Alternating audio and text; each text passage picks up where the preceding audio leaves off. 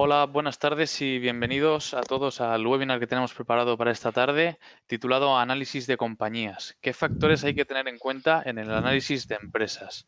Hoy contamos con José María Díaz Vallejo, gestor de inversiones de renta variable en Renta Markets y a lo, largo, a lo largo de la tarde de hoy nos va a comentar los siguientes puntos. Eh, ¿Cuál es la metodología que los gestores de Renta Markets utilizan a la hora de analizar compañías?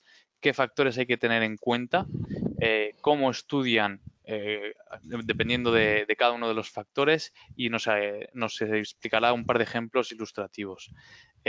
bueno, para quien no conozca a José María, anteriormente era bloguero en Rankia y ahora es gestor de inversiones en Renta Markets. Y simplemente, bueno, recordar a los asistentes que a lo largo de la presentación pueden ir haciendo las preguntas y esta vez las responderemos en el foro de Renta Markets en Rankia, ¿vale? Bueno, sin más, José María, cuando quieras puedes comenzar. Muy bien. Bueno, pues hola a todos. Eh, muchas gracias por conectaros y muchas gracias también a Rankia por tratarme siempre con tanto cariño. La verdad es que hace 12 años que cerré el blog y para mí es una alegría que estemos hoy todos aquí en condición de rankianos. Así que muchas gracias. Eh, la de hoy es la primera de tres sesiones. Hablaremos de cómo analizar una empresa. En la siguiente sesión explicaré cómo transformar este análisis en una tesis de inversión y por último, en la tercera, pondremos número a todo esto y hablaré entonces de la valoración y de cómo sacarle provecho. A lo largo de mi carrera fui coincidiendo con mucha gente joven que quería aprender a analizar empresas.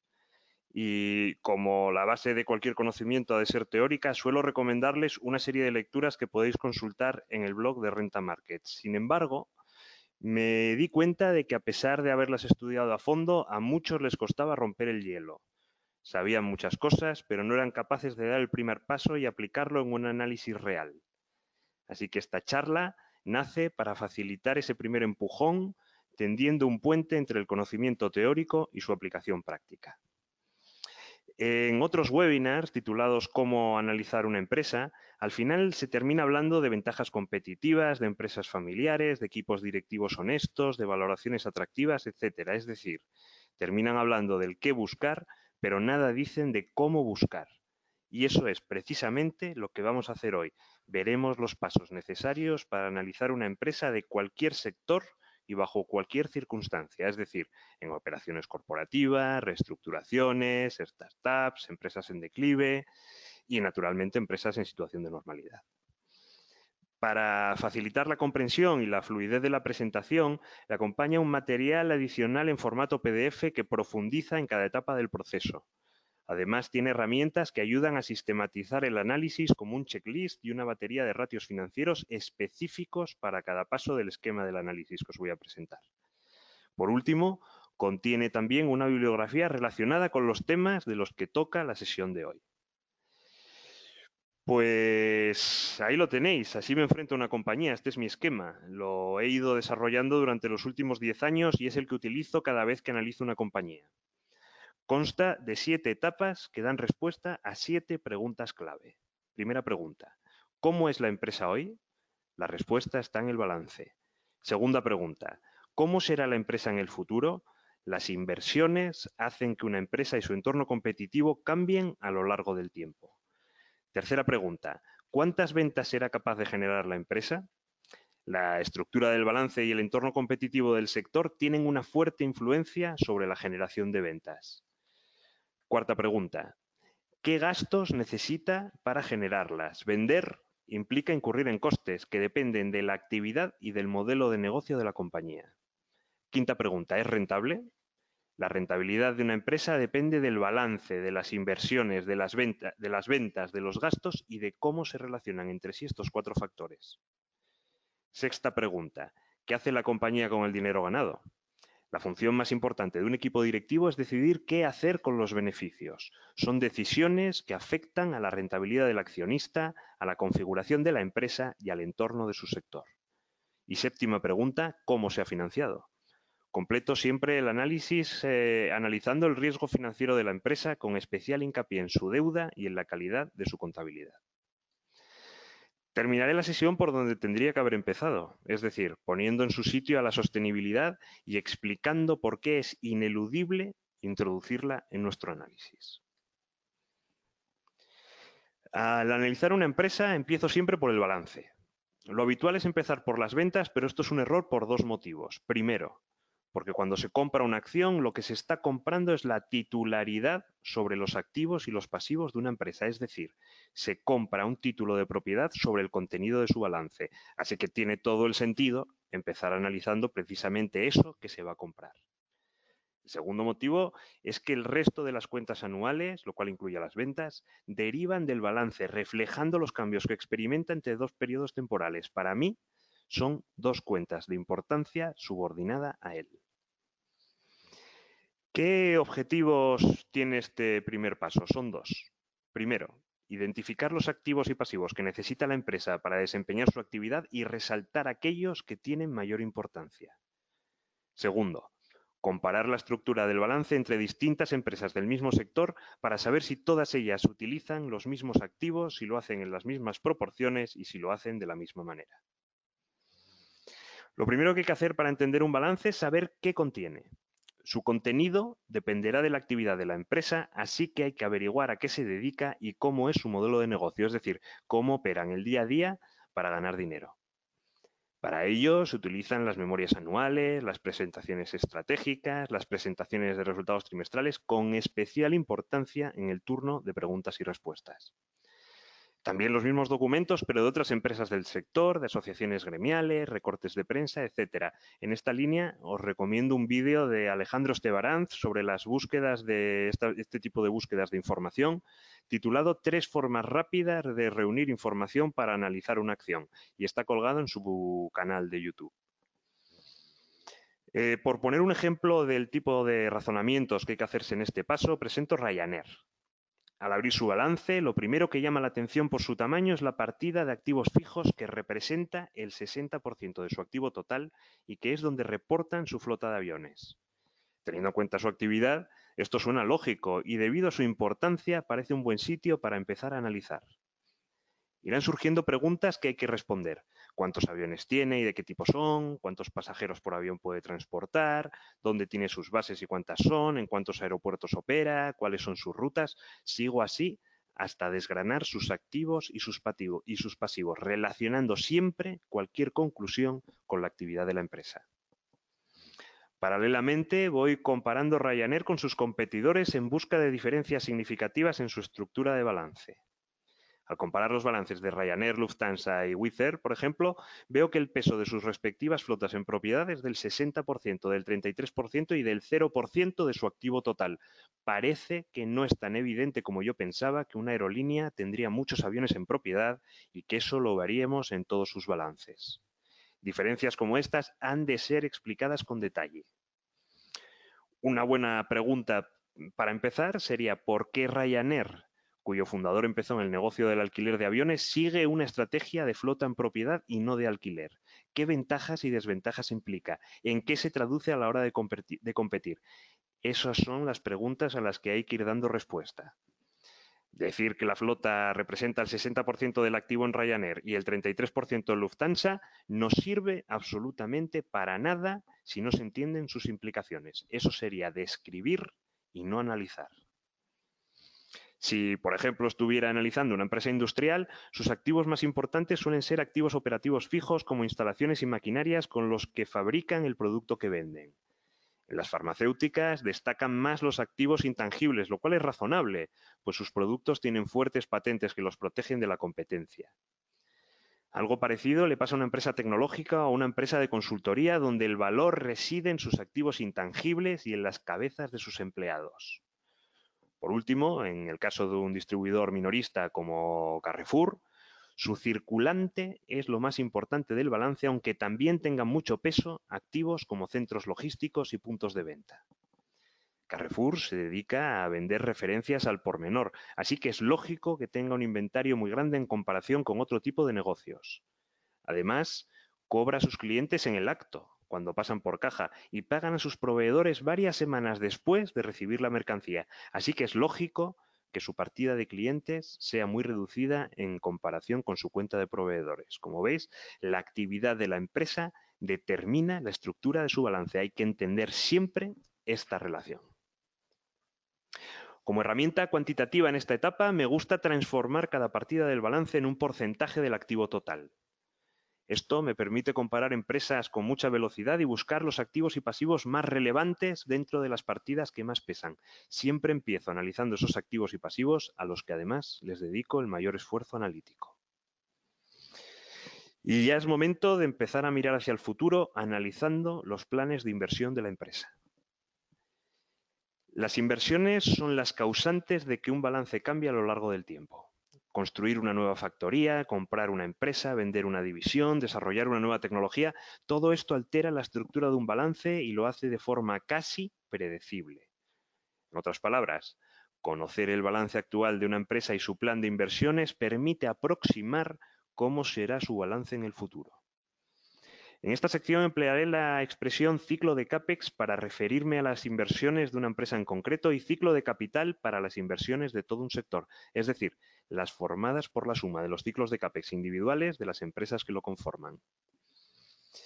¿Cómo, qué, qué busca este segundo paso? Cuatro cosas. Primero, Entender qué pretende la empresa con sus planes de inversión y ponerlos en contexto con su estrategia de largo plazo. Segundo, cuantificar esas inversiones y compararlas con las inversiones históricas de la compañía. Tercero, hacer lo mismo a nivel sectorial para conocer cómo está evolucionando su ciclo de capital. Y cuarto, anticipar las inversiones que tienen todas esas inversiones en el entorno competitivo del sector y en el comportamiento futuro de sus empresas.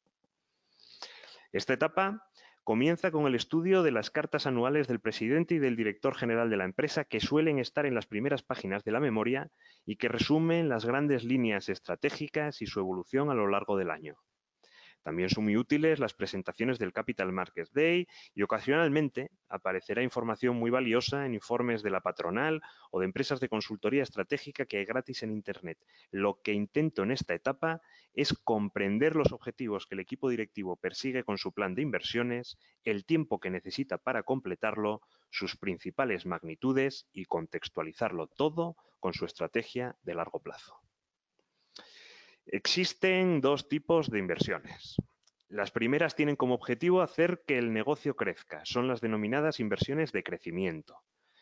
Estas incrementan la capacidad productiva de la empresa para ganar cuota de mercado, para entrar en nuevas geografías, para abrir nuevas líneas de negocio o para reposicionarla competitivamente. La segunda son las inversiones que tienen como objetivo mantener la capacidad operativa del activo reponiéndolo del desgaste habitual por su uso. Se denominan inversiones de mantenimiento. Y aunque está bien diferenciarlas en la teoría, en la práctica esto es casi imposible a menos que la compañía proporcione el desglose específico entre ambas. Si no es así, recomiendo eh, estudiarlas de manera conjunta porque los métodos de cálculo indirecto de cada una son demasiado imprecisos y pueden llevar a error. Ahí, como veis, en el caso de Fuchs, la empresa sí hace ese desglose y muestra la evolución histórica de su ciclo de CAPEX, así como su proyección futura. En esta etapa son muy útiles algunos ratios que figuran en el material adicional de la exposición. Por ejemplo, al calcular el CAPEX como porcentaje de las ventas o como porcentaje de la amortización y depreciación y siguiendo esta relación a lo largo del tiempo, se puede ver cuál es el nivel de inversiones típico de la empresa. Salvo que hayan acometido proyectos de inversión extraordinarios, esas tasas tienden a permanecer más o menos constantes a lo largo del tiempo. A continuación, repito este proceso con el resto de las compañías del sector o al menos con las más relevantes. Como veis en la pantalla, eh, tenemos una diapositiva que cortesía de la empresa finlandesa UPM en la que se muestra la evolución del ciclo de capital del sector eh, pulpero, o sea, el de la pulpa, vaya que muestra las entradas y salidas de capacidad a nivel sectorial. Muy interesante. Llegados a este punto es cuando analizo la estructura del sector. En el material complementario encontraréis unas guías para hacerlo. Tened en cuenta que esta materia merecería uno o dos webinars por sí misma. Lo importante es que al completar esta etapa hay que tener claras las ambiciones del plan de inversión, la capacidad de la empresa para asimilarlo y la habilidad de los directivos para dirigirlo. Por último, hay que tener en cuenta también su impacto a nivel sectorial. Hasta ahora me he centrado en el balance, en las inversiones de la empresa y en la evolución del ciclo de capital del sector. Todos esos elementos afectan decisivamente en la capacidad de la empresa para generar ventas, que es precisamente lo que se analiza en la siguiente etapa. Las ventas de una empresa están condicionadas por su capacidad productiva, por su modelo de negocio y por su sector. ¿Cuáles son los objetivos de este paso? Son tres. Primero, entender la relación que existe entre el balance, el plan de inversiones y la capacidad para generar ventas de una compañía. Segundo, analizar las ventas desde la perspectiva del número de unidades vendidas y del precio unitario de venta. Y tercero, entender cómo influye el ciclo de CAPEX de cada, de cada, de cada empresa en el ciclo de capital de su sector y cómo éste a su vez influye en la capacidad de generación de ventas de sus empresas. Como es lógico, empiezo acumulando la mayor cantidad posible de detalles sobre las ventas de la empresa. Me refiero a su desglose por líneas de negocio, su desglose geográfico, su mix de producto, la evolución del precio medio de venta, su progresión en los volúmenes, etc. Esta información es fácilmente localizable en las presentaciones de las compañías, como es el caso de ADECO. Las ventas anuales que genera una compañía dependen de dos elementos, del número de unidades vendidas durante el año y del precio unitario de venta. El número de unidades vendidas depende en gran medida de la capacidad productiva de la empresa, mientras que el precio unitario de venta depende fundamentalmente del entorno competitivo del sector. La capacidad productiva de una empresa viene dada por los activos operativos que tiene en su balance, analizados ya en la primera etapa. También por las inversiones que realiza para alterarlos vistas en la segunda etapa. Dependiendo del tamaño de la inversión, la capacidad productiva de la compañía será mayor o menor en el futuro y con ella variará su capacidad para lanzar productos al mercado y hacer la venta. Los precios, por su parte, dependen de las dinámicas de oferta y demanda del sector. Me explico. Las empresas, cuando quieren vender más unidades, normalmente tienen que emprender planes de inversión para incrementar su capacidad productiva. Si esto lo hacen varias empresas del mismo sector al mismo tiempo, entre todas estarán iniciando un ciclo de inversión a nivel sectorial. Cuando terminen sus programas de CAPEX, sus nuevas fábricas entrarán en funcionamiento a la vez, incrementando de golpe la oferta del sector y aplicando la ley de oferta y demanda, ese incremento de oferta presionará a la baja los precios unitarios de venta. Se ve claramente cómo el entorno competitivo influye en los precios y, por tanto, en las ventas que genera la empresa. En un entorno así de precios bajos, las empresas menos rentables serán incapaces de cubrir sus costes fijos y si financiaron su crecimiento con deuda, tarde o temprano tendrán problemas financieros y muchas de ellas quebrarán. Las quiebras reducen la oferta del sector, por lo que los precios dejarán de caer. Eventualmente empezarán a subir. Los supervivientes, además de vender más unidades por haberse quedado con la cuota de los competidores quebrados, gozarán de mayores márgenes por el menor nivel de competencia. Los ganadores de este ciclo de capital ganarán más dinero con el que reparar sus heridas, repagar sus deudas y prepararse para un nuevo ciclo inversor. Los que sigáis actualmente el sector de las aerolíneas sabréis de lo que estamos hablando. Un analista esto es importante, debe entender las relaciones complejas que existen entre las inversiones de una empresa y su capacidad productiva, entre las inversiones de un sector y la oferta disponible, y entre la oferta disponible en el sector y el precio medio de venta de los productos. ¿Y qué pasa con la demanda?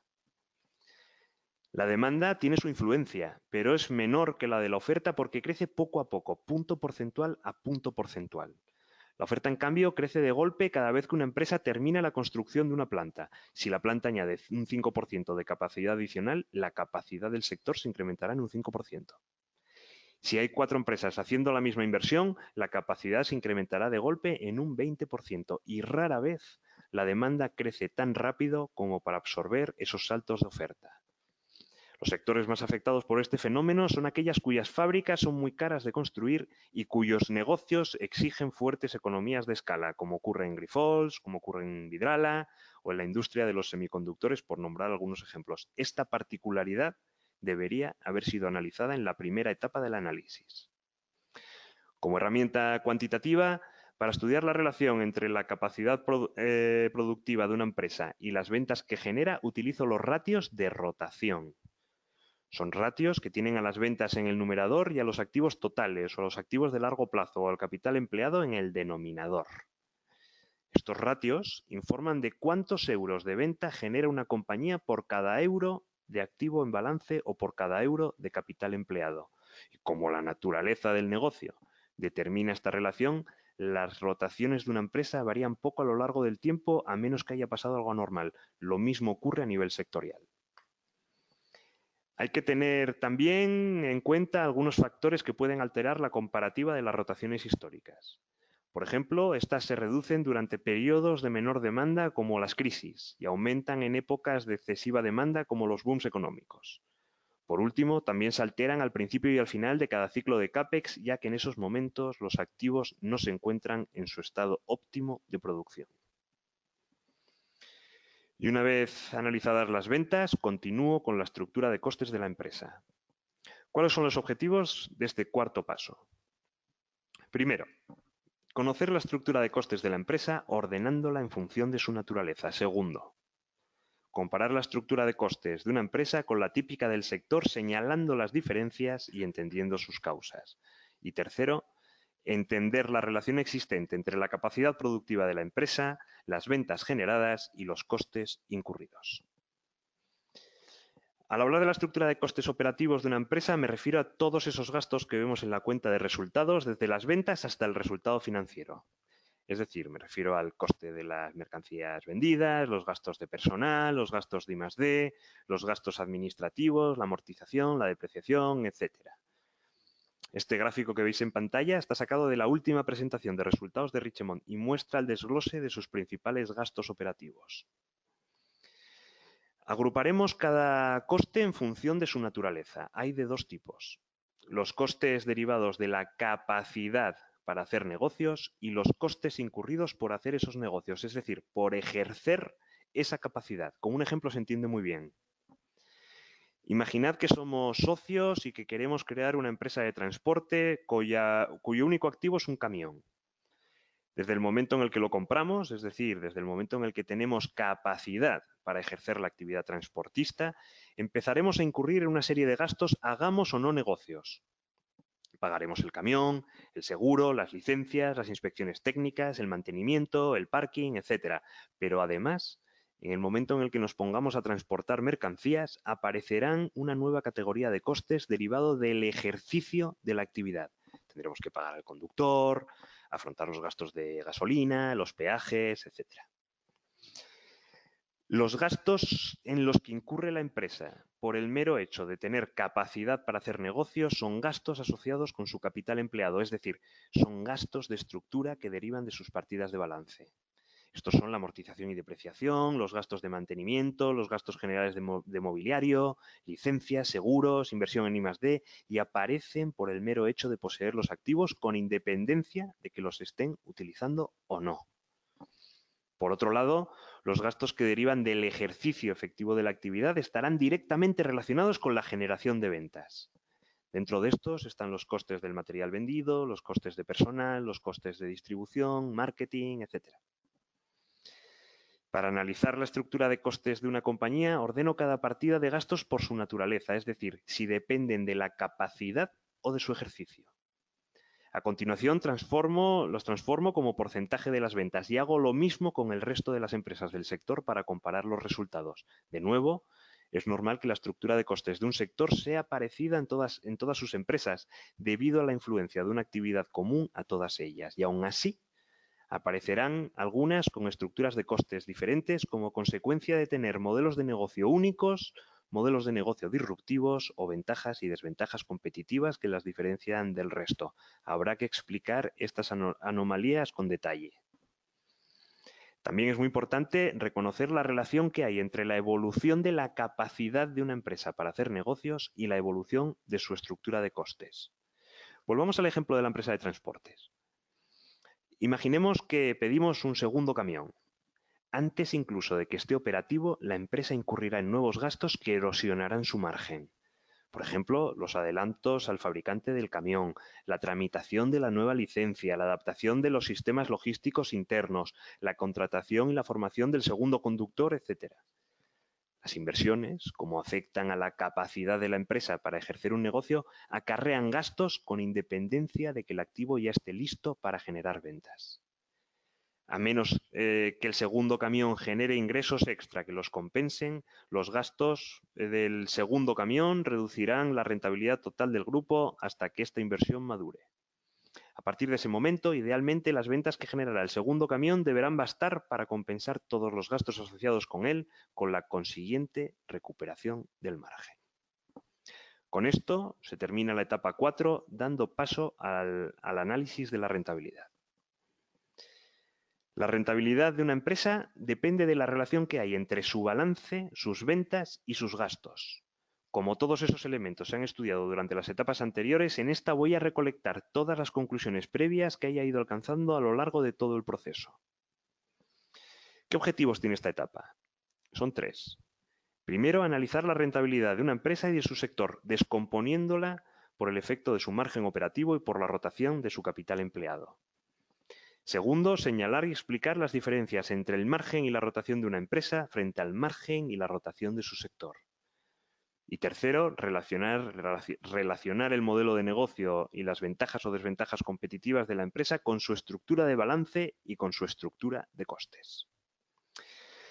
Para medir la rentabilidad de una empresa utilizo dos herramientas distintas. Con la primera de ellas estudio la relación entre los ingresos que genera el negocio y todos los gastos asociados a él. Esto es lo que se denomina margen.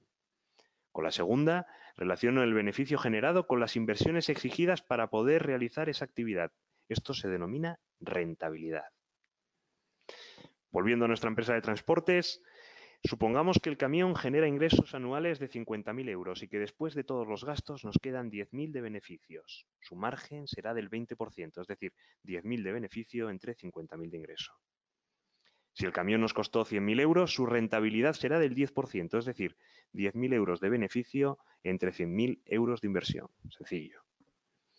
La principal diferencia entre el margen y la rentabilidad es que el margen se refiere exclusivamente a magnitudes de la cuenta de resultados, mientras que la rentabilidad incluye también magnitudes del balance.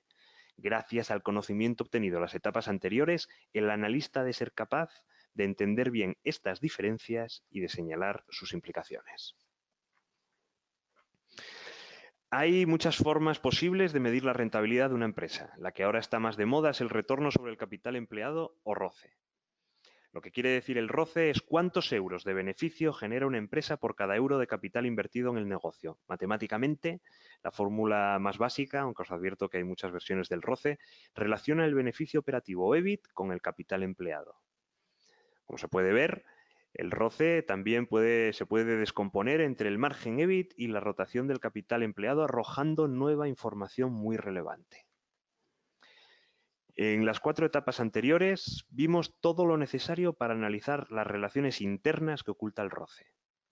Sabemos que para que una empresa crezca tiene que invertir y que esa inversión incrementará el capital empleado, reducirá la rotación y hasta que la inversión madure generará gastos que no estarán compensados por ingresos. Todo ello reducirá la rentabilidad final de la empresa. También sabemos que no podemos tocar las ventas o el balance o los gastos sin afectar a las otras medidas. Si la empresa quiere reducir sus costes, lo cual incrementa el margen y es bueno, corre el riesgo de hacerlo vendiendo menos, lo cual reduce la rotación, que es malo. De la misma forma, es posible que vendiendo menos genere más rentabilidad si la empresa se ha salido de negocios que demandaban mucho capital por cada unidad de venta o que tenían márgenes muy bajos. Cada vez que una empresa anuncia cambios en sus ventas o en sus costes o en sus inversiones, pienso inmediatamente cómo afectarán esas medidas en las otras dos variables. Y esto suele reducir sensiblemente el júbilo inicial con el que se recibe el anuncio. Es muy útil descomponer el roce en partes para compararlas dentro de un mismo sector, como hemos dicho. Aquí tenéis el caso del sector retail. Ya comenté que por compartir actividad, las empresas del mismo sector suelen tener unas bandas comunes de márgenes y rotaciones y por tanto también de rentabilidades. Si el modelo de negocio de una empresa genera rentabilidades muy diferentes a, a, las del resto, ya sabremos sus motivos por haberlos analizado en las etapas anteriores. Si tiene, por ejemplo, un roce anormal por diferencias en el margen, busco los motivos en la forma en la que ejerce su actividad operativa. Esto quiere decir que hay que buscarlos en la cuenta de resultados. Así, Por el lado de las ventas, me pregunto si la empresa tiene mm, ventajas de escala por vender altos volúmenes o si sus productos tienen algún atributo que justifique un precio de venta superior al de la competencia, por ejemplo, la marca.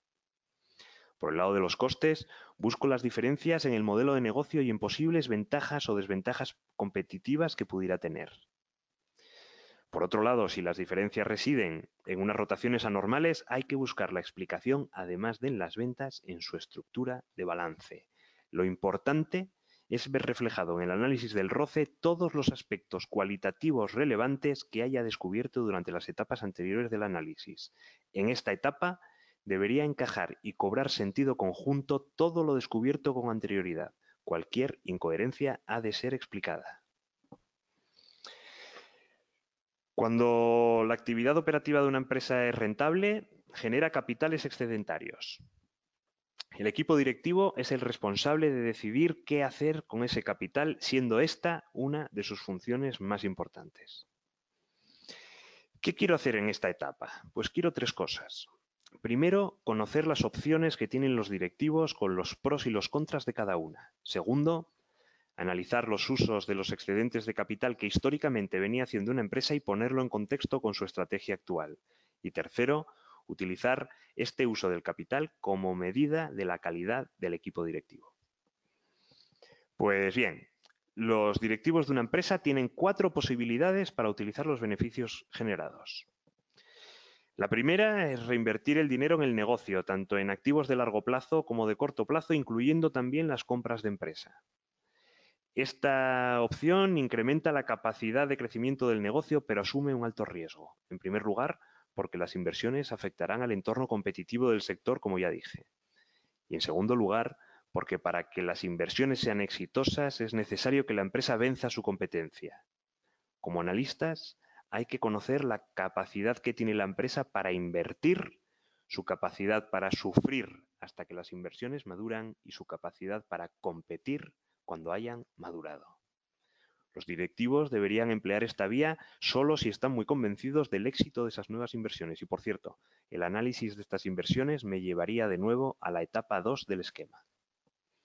La segunda opción es repagar las deudas. Repagar una deuda implica que el dinero sale de la empresa de tal forma que no puede ni reinvertirlo para crecer ni repartirlo entre sus accionistas. Sin embargo, reduce el riesgo financiero de la empresa y abre las puertas para que en un futuro con menor deuda la compañía pueda ser más agresiva en el uso de ese capital excedentario. El repago de deuda, por tanto, no tiene por qué ser necesariamente un movimiento defensivo. La tercera opción es retribuir a los accionistas. La retribución generalmente se hace con el pago de dividendos o con la recompra de acciones. La primera opción tiene un impacto fiscal, mientras que la segunda puede crear o destruir valor en función de que las acciones hayan sido compradas a buenos o malos precios. En cualquier caso, la retribución ha de hacerse únicamente después de que la empresa haya realizado los proyectos de inversión necesarios, tanto de mantenimiento como de crecimiento, y siempre que su riesgo financiero no sea demasiado alto. La cuarta opción es no hacer nada. Si la empresa no hace nada, retiene el dinero, el dinero generado en la caja y esto solo tiene sentido si el equipo directivo cree que va a poder hacer más adelante, pero en mejores condiciones, cualquiera de las tres opciones anteriores. Así que hasta que pase el tiempo no sabremos si esta opción es buena o mala. Como comenté, la calidad de un equipo directivo se percibe durante esta etapa por dos motivos.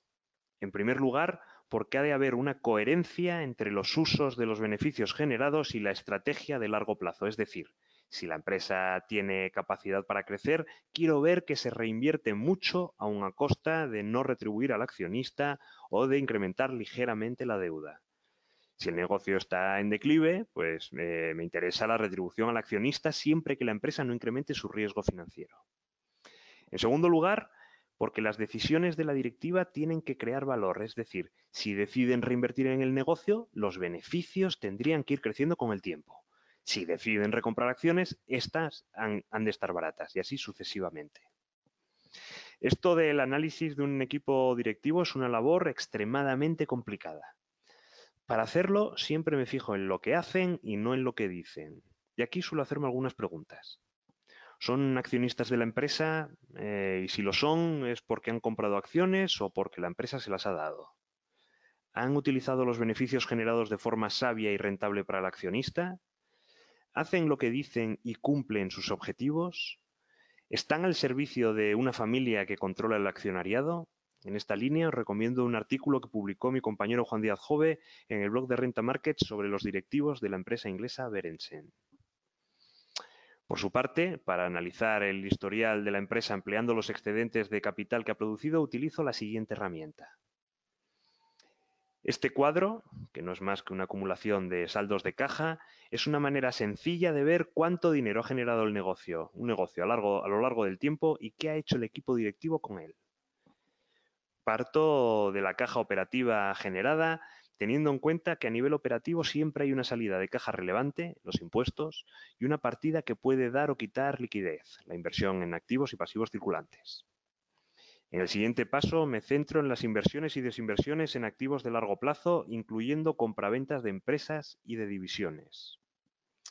Al restarle las inversiones netas a la caja operativa generada, llego a lo que se llama flujo de caja libre. Esta medida es importante porque está formada por magnitudes de la cuenta de resultados como las ventas y los gastos, etapas 3 y 4, y por las magnitudes del balance, tanto de corto como de largo plazo, etapas 1 y 2. En otras palabras, y traducido a mi idioma, es una medida a la que llego después de tener en cuenta todas las variables que implican que una empresa tenga capacidad para desempeñar su actividad y en las variables en las que incurre cuando ejercita de manera efectiva esa capacidad. De ahí que sea una magnitud tan importante. Después sigo con las partidas financieras. Las primeras tienen que ver con los acreedores financieros, tanto en la emisión como en el repago de las deudas y también en el pago de intereses. Por último, están las actividades relacionadas con los accionistas, tanto por la retribución como por la demanda de capital adicional, si lo hubiera. Hasta aquí he recorrido los aspectos operativos más relevantes de la empresa y del sector. Solo queda analizar sus implicaciones financieras. ¿Qué quiero conseguir en esta última etapa? Tres objetivos. Primero, estimar el riesgo financiero de la compañía analizando su deuda y su capacidad de pago. Segundo, ajustar la valoración de los activos financieros que mantienen balance a precios de mercado o a precios de transacción equivalente. Y tercero, analizar la calidad contable de la empresa. El riesgo financiero de una empresa depende de varias cosas, del montante de deuda que tenga, de sus vencimientos e intereses anuales, de las necesidades de capital que exige el negocio y de su capacidad para generar beneficios. Me centraré en las tres primeras, montante, eh, vencimientos e intereses, por ser las puramente financieras. Las otras dos ya las habré analizado como partes integrantes de la actividad operativa. Para analizar el riesgo financiero, toda la información necesaria está en las notas del balance. Me refiero a las características de la deuda, si es bancaria o si son con bonos, bonos convertibles, tipo fijo variable, los gastos financieros que implican, las divisas de denominación, la entidad emisora, porque dentro de un mismo grupo lo puede haber emitido una, una filial o la empresa matriz con implicaciones muy diferentes. Todo esto es importante. También es relevante el calendario de vencimientos. Aquí me fijo en cuánta deuda vence cada año para predecir si el dinero que genera el negocio es suficiente para repagarla. Si no es así, calculo las necesidades de refinanciación y las probabilidades de que lo hagan en buenos o malos términos. Las, las, empresas generan dinero con su operativa, pero también lo hacen vendiendo activos. Si en esta etapa encuentro divisiones, edificios, terrenos, activos financieros, etcétera, que pudieran vender y captar fondos con los que pagar la deuda, añado esta fuente adicional de recursos para estimar su capacidad de repago. Cuando analizo estos activos, quiero saber si son buenos o malos y si valen más o menos de lo que aparece en el balance.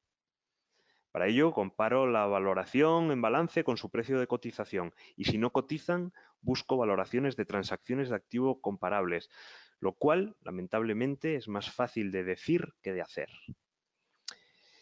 Y ojo, eh, siempre que las empresas dan una valoración propia de sus activos no cotizados, las miro con mucha desconfianza por el evidente conflicto de intereses que implica. Esto es muy habitual en empresas hoteleras o de distribución en las que la propia compañía generosamente nos quiere ahorrar trabajo. Hay que desconfiar de esta práctica. Al estimar la capacidad de una empresa para repagar su deuda, no hace falta ser muy precisos. Salta a la vista si va a poder repagar y refinanciar sin problema o si es poco probable que llegue y necesite una ampliación de capital. Mi recomendación es que nunca invirtáis en empresas con un riesgo financiero alto. Nunca es nunca. Y pasando ya al análisis de la calidad contable, esto es un material tan extenso y complejo que daría para varias sesiones. Los que quieran profundizar, que se lo recomiendo, pueden ir al material complementario y a las referencias bibliográficas que contiene. Pero por comentar los aspectos más generales, primero hay que decir que este análisis se hace después de haber analizado el negocio. Esto es porque muchas veces la naturaleza del negocio afecta a las políticas contables y éstas pueden generar distorsiones en el análisis de la calidad contable. Así que hay que estar avisados de cualquier particularidad antes de empezar a mirar la contabilidad. Segundo, el análisis forense se basa en la desconfianza. Una de las premisas que hay que grabarse a fuego como inversores es que el objetivo del reporte financiero de una empresa no es informar, sino captar capitales al coste más bajo posible. Las empresas trabajan para sus accionistas actuales, no para sus accionistas futuros, así que pintarán la realidad de la mejor manera posible para sacarnos el dinero de la forma más ventajosa para ellos. Lo que quiero hacer con el análisis forense es quitar la mayor cantidad de capas de maquillaje contable posibles para ver la realidad que hay detrás de la ficción reportada. Para ello, busco incoherencias contables cruzando datos entre sí de la propia contabilidad de la empresa, de la contabilidad de otras empresas del sector y de las prácticas contables habituales. Por ejemplo, me fijo si hay discrepancias entre, los beneficios contables y los que tienen impacto en caja. Busco también en el balance partidas de otros activos u otros pasivos que crezcan inexplicablemente sin relación alguna con el negocio y sin notas explicativas en la memoria. También limpio las cuentas de extraordinarios, pero analizando su naturaleza. No los desecho sin más, ya que no estoy intentando hacer el proforma del proforma, sino que estoy analizando la compañía. Reconfiguro las cuentas, recolocando cada partida en sitios más adecuados y rescato las deudas y los activos financieros que pudieran tener ocultos fuera del balance. La contabilidad de una empresa ha de ser coherente con la marcha del negocio, con la percepción que el público tiene de ella y con los mensajes que lanzan sus directivos. Esta coherencia o cualquier indicio de incoherencia es lo que quiero comprobar con la contabilidad forense. Eh, bueno, la única forma posible de terminar esta sesión es estableciendo cuándo hay que dejar de analizar una empresa. Sé que está de moda decir que un inversor ha de estar entre el top 3 o el top 10 de inversores que conocen una compañía. No quiero ofender a nadie, pero esta pretensión es una chufla. Primero, porque es una pretensión imposible de alcanzar e, e, imposible de medir. Mal asunto tratándose de un objetivo como inversores. Segundo, porque incluso si fuera alcanzable y medible, sería algo totalmente innecesario, a menos que lo que pretendamos es ser una especie de historiadores de empresas o hacer presentaciones con impacto. El objetivo del análisis es recabar la información suficiente hasta conocer y entender qué es la empresa hoy qué podría ser en el futuro, cómo es el mapa competitivo de su sector, qué lugar ocupa en él la empresa y qué actividades está realizando para modificarlo o mantenerlo intacto. Es decir, si la empresa es disruptiva o si le favorece el statu quo. No es poco, pero es mucho más concreto que el todo al que me refería antes y siempre estará al servicio de la creación de una tesis de inversión. La tesis de inversión, a la que les dedicaré la siguiente sesión, utiliza todo el conocimiento adquirido para, responder a la pregunta ¿por qué voy a ganar dinero con esta idea? Imaginad que una empresa se encuentra en pleno ciclo inversor, como hablamos antes. El análisis nos permite saber qué pretende con él la empresa y el impacto previsible en el entorno competitivo. Hasta que la inversión madure, los márgenes, las rotaciones y la rentabilidad quedarán afectadas. La empresa generará menos caja, tal vez tenga que meter algo de deuda y congelar, reducir o eliminar la retribución a los accionistas. En este entorno, los ánimos del mercado serán negativos. Esa es la foto que nos aporta el análisis. La tesis de inversión mira al futuro para saber cómo ganar dinero con esa información. Cuando completen el ciclo inversor y las inversiones maduren, los márgenes, las rotaciones y la rentabilidad mejorarán. Además, gracias a esas inversiones, la empresa venderá más y, y generará más dinero. Al reducir el ritmo inversor, será capaz de generar más caja con la que repagar deudas e incrementar la retribución al accionista. La tesis de inversión se trata, por tanto, de una dimensión distinta, adicional. Es un planteamiento diferente, aunque soportado por el conocimiento que le da el análisis. Con todo lo dicho, ya habría recorrido todas las partes de mi proceso de análisis. Aquí podéis ver las siete preguntas esquematizadas en un diagrama de siete pasos que ya conocemos y que me guía cada vez que analizo una compañía. El esquema empieza con el balance, continúa con las inversiones y llega hasta las ventas. Ya hemos visto esto a lo largo de esta presentación. Continúa con los costes y con la resultante de todo lo anterior, es decir, la rentabilidad. Hasta ahí el análisis de las actividades operativas. Después viene el uso o el reparto de los beneficios generados y por último analizo el riesgo financiero de la empresa, centrándome en el riesgo de liquidez, de solvencia y en la calidad contable. Como podéis ver en el esquema, el balance financiero lo tengo junto al balance operativo. Esto no es casual. Aunque para analizar el riesgo financiero hay que conocer la actividad de la empresa, antes de empezar con la etapa 1 conviene echar un vistazo rápido al balance financiero y a la calidad contable, si, encuentro mucha deuda o una contabilidad de baja calidad, dejo de, analizar. Con este atajo se gana mucho tiempo. Y bueno, el papel de la sostenibilidad. Espero que aquí no desconectéis la mitad de los asistentes porque lo que viene es importante. Ignorar los aspectos ASG, es decir, ambientales, sociales y de gobierno corporativo en un análisis es un error grave. Estos aspectos aparecen a lo largo de nuestro proceso de análisis como elementos decisivos en la rentabilidad final del negocio, por lo que no deben ser ignorados. Los aspectos ASG tienen un peso decisivo en la configuración de los activos y pasivos de un balance y en las inversiones que realiza una empresa. La sostenibilidad ha impuesto nuevas tendencias en los hábitos de los consumidores y en el espíritu de la regulación, por lo que tienen un alto impacto en las ventas generadas por una empresa, especialmente vía especificaciones y mix de producto.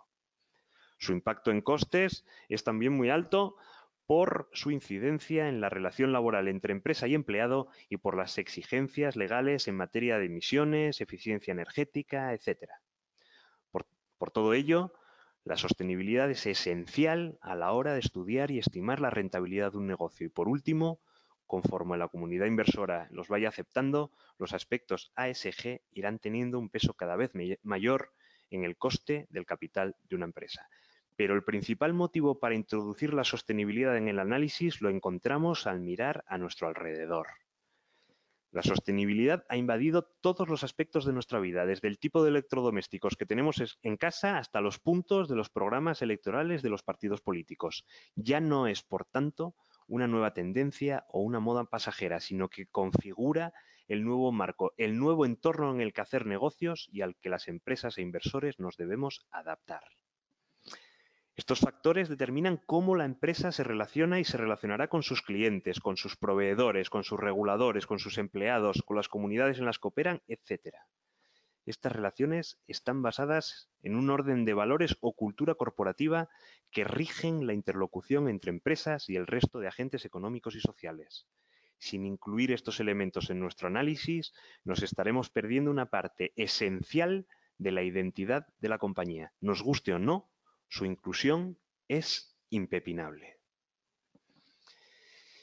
Para finalizar, quiero terminar la charla resaltando algunos aspectos muy importantes. Primero, para invertir es necesario tener una metodología lógica y ordenada que permite analizar de manera rápida muchas compañías y cruzar información entre todas ellas.